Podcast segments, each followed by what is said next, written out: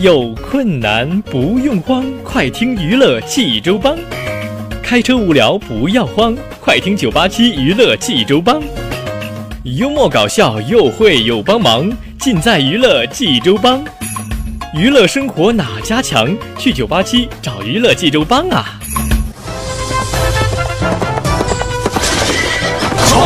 不是刘帮主啊。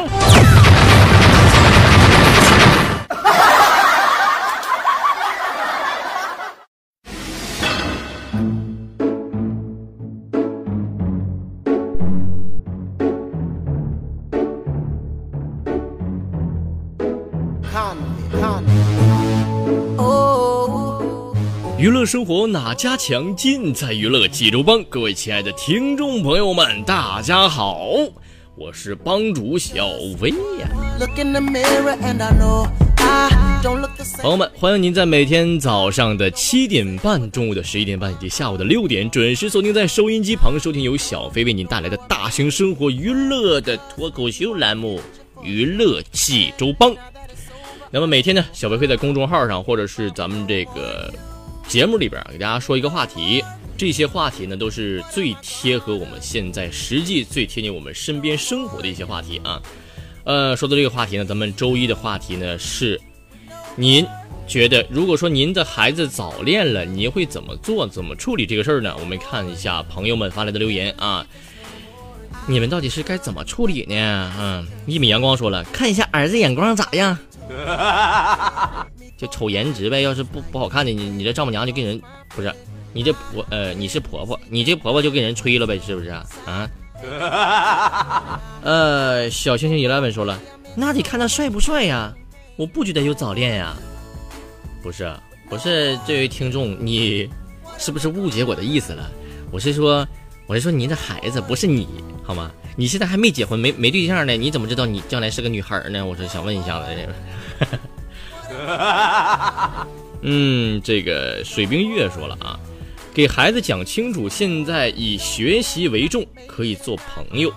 哎，这个是很好的啊，要和孩子保持一个良好的沟通，讲清楚这个里边这个利害关系就可以了啊。盛清医疗说了，只要是不影响学习，就特别支持。别像他爹以后，学业没了，对象也没了。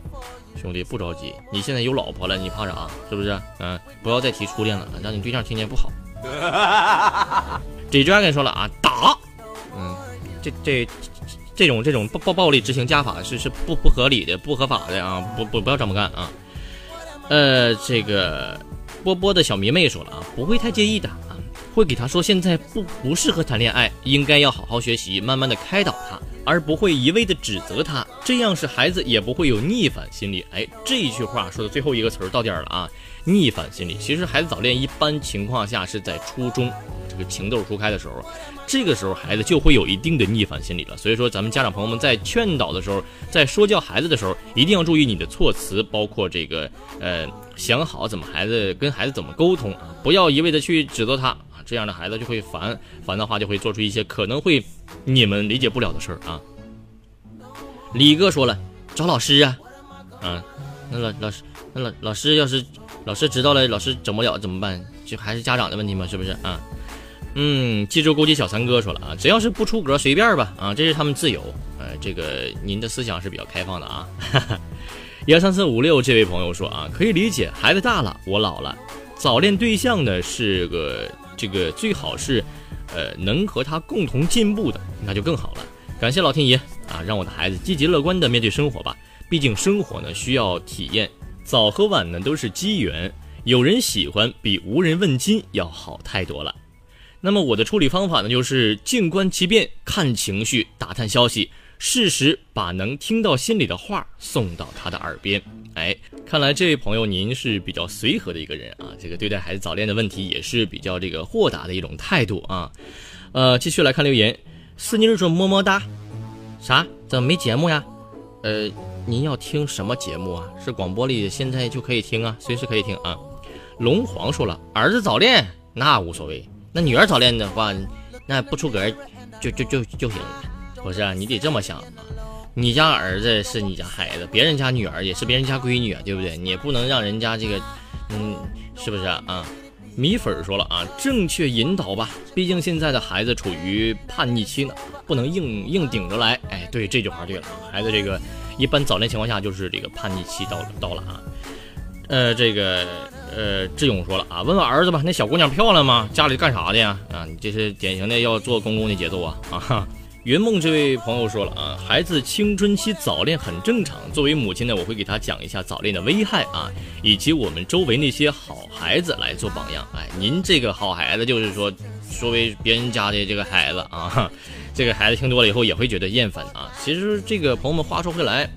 早恋这个问题呢，首先来咱们要讲一下这个时间段。如果说他是在这个小学或初中或高中这个时候早恋呢，我觉得大多数情况下会对孩子的学习造成一定的影响啊，不管是好的影响还是坏的影响。当然，我我觉得啊，我个人觉得可能坏的影响比好的影响要多那么一点儿。哎。呃，其实这个时间段呢，大家可以静下心来和孩子好好的沟通一下，这个把孩子的心理给他这个摸透了，然后找准切入点，给孩子慢慢的聊天儿。我相信只要聊着聊着，用心去沟通的去表达的话，那么孩子一定会明白家长的这种用心的啊。那如果说您家长这个时候要是一味的去强调这孩子你不能早恋啊，你搞对象你看看你试试看我打断您的腿不啊？这种情况下，这种说法呢是就非常不合时宜的了啊。因为什么呢？因为孩子这个时间段啊，孩子一般在五六年级或者是初中初一初二的时候，这是属于叛逆期啊。这个时候，如果说您对孩子实行那种强制的暴力的执行家法的话，那这样的话，孩子的心里就会越你越执法，他就会越那个逆反，对不对？所以说，这个我们这个家长朋友啊，在和孩子沟通的时候，一定要注意这个方式方法，不要一味的去指责他啊。呃，这是一个方面。那么，如果说孩子在大学里边恋爱的话呢，这个时候大家就应该保持一种就是稍微的啊放松、放平一点心态了啊。那么在这个时候呢，孩子的学业没有那么重了。这个时候，如果说他遇到一个合适的男孩或者是合适的女孩的话啊，可以试着去发展一下啊。如果说这个不合适，那么就好聚好散。如果合适的话呢，大家为了一个目标，共同的来奋斗，找到一份合适的工作啊，落户到某一个地方啊。稳定的家里边，这样的话是不是也是很好的一种选择呢，朋友们？所以说，对待孩子这个早恋的问题啊，这个，呃，在小学到高中这个时间段呢，家长稍微紧一点是可以的，但是要注意沟通的方法。那么在孩子大学的时候呢，可以保持稍微的这个 open 啊，开放一点的态度啊。那么其实话说回来，还是咱们归咎到这个教育的问题上，孩子教育家长也是一门学问呐。所以说，大家还是慢慢的去琢磨。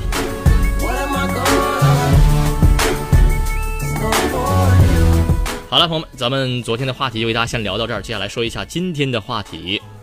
朋友们，今天已经是八月的二十二号了，对不对？那么孩子即将面临着开学，家长朋友们在假期里可能会带着孩子去出去旅游一圈，也可能家长朋友们自己出去旅游玩了一圈。平时的时候啊，那么今天的话题就来了，请您吐槽一下您在旅游的时候都遭受过哪些不公平或者是不合理的事儿呢？朋友们。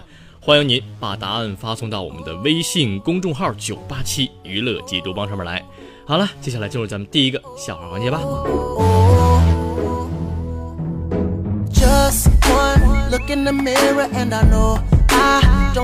一个男人呢和一个女人在这个一个餐厅里边相亲，这个时候这个女孩就开始问了：“嗯，那这样的话，你说说你的情况吧，你结过婚，有孩子？”呃呃，是是结过婚，呃，没没孩子。我不过我妻子呢已经去世了，是淹死的。哦哦，天哪，真对不起啊！最近发生的吗？呃，很很近。那时候你你你看我，你看我袖子还没干呢。啊？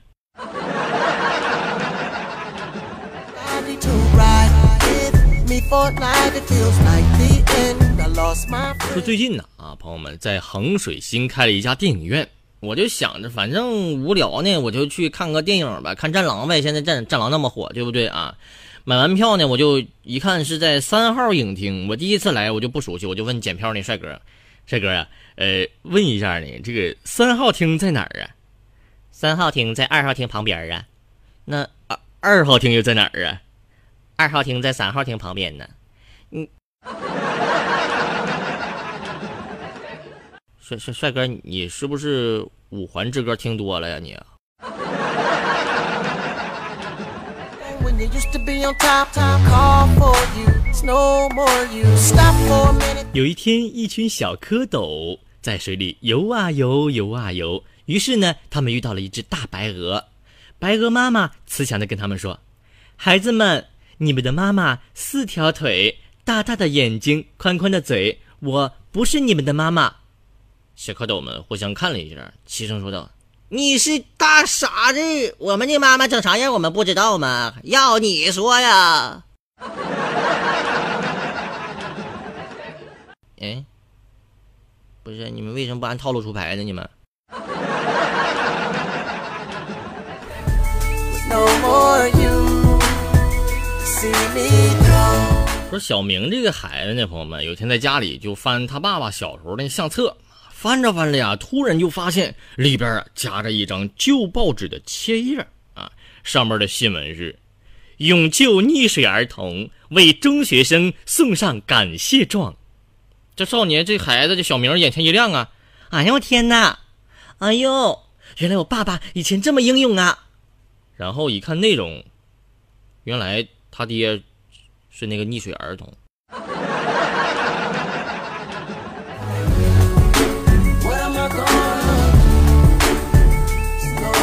朋友们呐、说每年过年回家的时候，这个七大姑八大姨、三叔四婶二大爷，那家全是各种问题问你啊，就问你结婚没呀，有对象没呀，挣多少钱呢，在几环买的房子呀？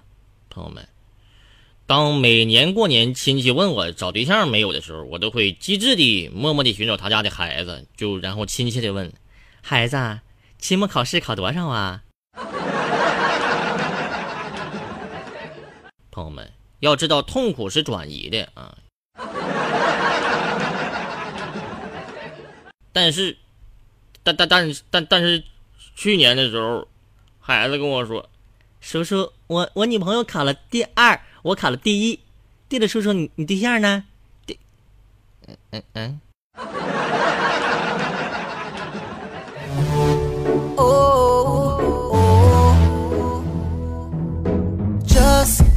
朋友们，飞哥总结了一个这个规律是什么规律呢？说网上的女人啊分三类，第一类，照片不好看，但真人好看的；第二类，照片好看，真真人也好看的；第三类，你。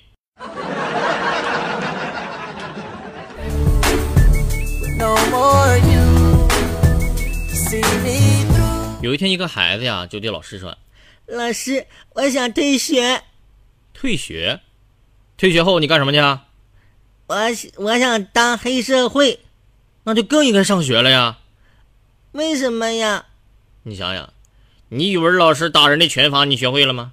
数学老师扇人的功夫你学会了吗？英语老师狮吼功你学会了吗？体育老师那踢腿的连环十八腿你学会了吗？嗯，嗯，老老师，我回教室了。哇，这是飞哥的套路啊！哎，为什么要说我我的套路呢？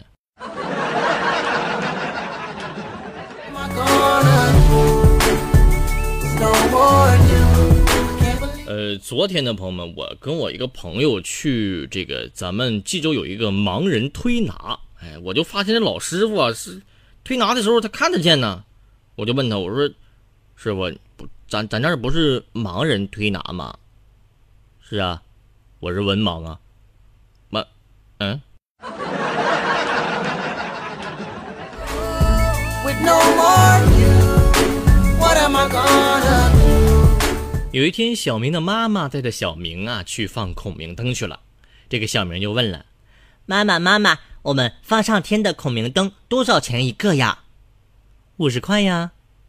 五十块就买个灯啊，这也太贵了吧？还不如把钱给我买零食呢。你要点脸行吗？我给你五十块钱，你倒是能上天呐？你上一个我看看。嗯 am I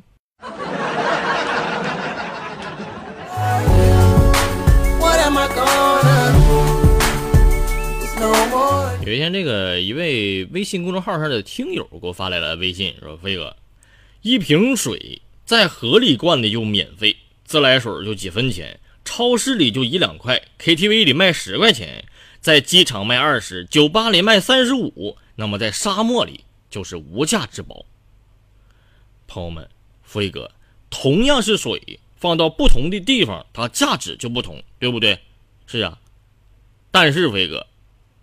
飞哥，我在我我我在沙漠里摆摊十多天了，怎么一一个人没遇到呢？飞哥，哎，沙漠沙漠沙漠摆摊，你想让谁去？让让让骆驼去吗？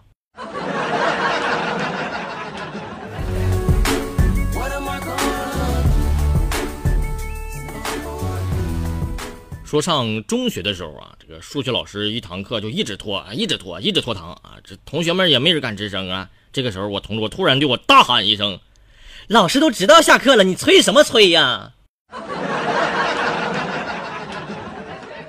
顿时，全班安静了。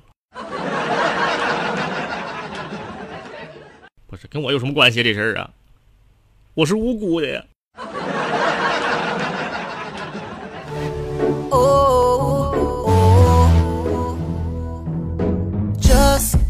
友们呐，说我家附近呢，我家隔壁呢有一对极品的夫妻，人家怎么过日子呢？人家结婚之后，人人人两人把所有的钱全部花完，然后用净贷款买车买房，用负资产的方式拴住对方。俩人的债算了一下，到六十岁还还不完呢。谁要是想拆散他们，就得做背好几十年的债，心理准心先心十十年债的心理准备。朋友们，我我瞬间觉得什么海誓山盟都弱爆了，这这这这才这这才是保保持爱爱情忠忠贞的办法。但是为什么听上去那么瘆得慌呢？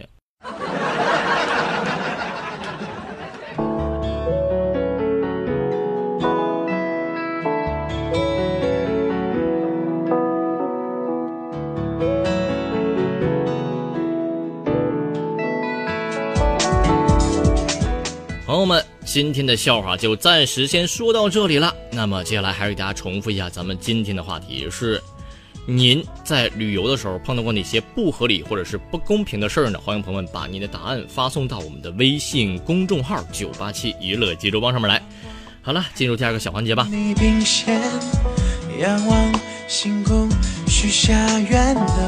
朋友们，咱们每天刷牙都会用到牙膏，对不对？牙膏的种类现在也是五花八门啊。不同的牙膏有不同的功效，那么为什么有的牙膏比较便宜，而有的牙膏要卖到几十块钱呢？咱们超市的牙膏啊，分为普通牙膏、药物牙膏和含氟牙膏，价格呢也是从几块钱到几十块钱也不等，甚至是价钱高的牙膏占了超市货架上较大的比重。那么接下来啊，咱们一起来了解一下它们之间的这种区别。其实呢，不管是便宜的还是贵的牙膏，它们的主要成分都是差不多的，目的啊都是为了辅助清洁牙齿。因此呢，朋友们，咱们在选购牙膏的时候啊，不要只看价格，认为贵的就一定是好的。贵出来的呀，无非就是一些添加剂，例如一些抗过敏、止止血、美白等成分啊。牙膏的主要成分呢是摩擦剂，常见的摩擦剂有什么呢？酸钙、呃磷酸氢钙和焦磷酸钙。其中这个碳酸钙的这个它的摩擦力比较强啊，常用于清洁牙齿的茶渍和烟渍，因此这个烟民和爱茶人士认准这个有这个碳酸钙的含量的这牙膏就对了啊。那么牙膏呢，主要是起到辅助的作用，对不对？那么刷牙的方法才是最重要的，其次才是牙刷。现在有些人把这个全颠倒过来了，大家一定要正确掌握这个刷牙的方法啊！坚持每天早晚刷牙，每次刷牙不少于三分钟，养成饭后漱口的好习惯。那么正确的刷牙方法是什么样的呢？啊，首先是第一步，从上牙从上往下刷，下牙从下往上刷，然后呢，这个咬牙。颌面要来回刷。啊，这个第四步是这个下后牙内侧从上从下往上刷，下后牙从内侧啊这个从下往上刷，上后牙从这个外侧从上往下刷，这是刷牙的正确方法啊，朋友们。咱们目前呢，这个市面上有各种的功效的牙膏，但是真正得到卫生部门认可的只有三种，分别是含氟牙膏、抗炎牙膏和抗过敏牙膏。咱们可以根据自身的需求来进行选择啊，维护口腔健康，只要选择普通的牙膏就可以了啊。如果说那么您的牙齿有敏感问题的话呢，该怎么办呢？应该选择含有这个硝酸钾抗敏感成分的牙膏，这个话呢可以缓解牙齿过敏所产生的这种疼痛啊。那么预防蛀牙呢，可以选择含氟牙膏，氟化物呢可以有效的这个预防蛀牙，但是朋友们需要注意的是。四岁以下的儿童不宜使用含氟牙膏，记住了，朋友们啊。当然，还有一条需要注意的是什么呢？不要长期使用一种牙膏，否则呀，会使某些有害的这个口腔细菌呢产生耐药性和抗药性，使牙膏失去灭菌护齿的这种作用。朋友们，现在大家知道该如何选择牙膏了吧？好了，今天的节目就到这儿了，咱们明天再会吧，拜拜。喜欢你躲在我怀里面取暖。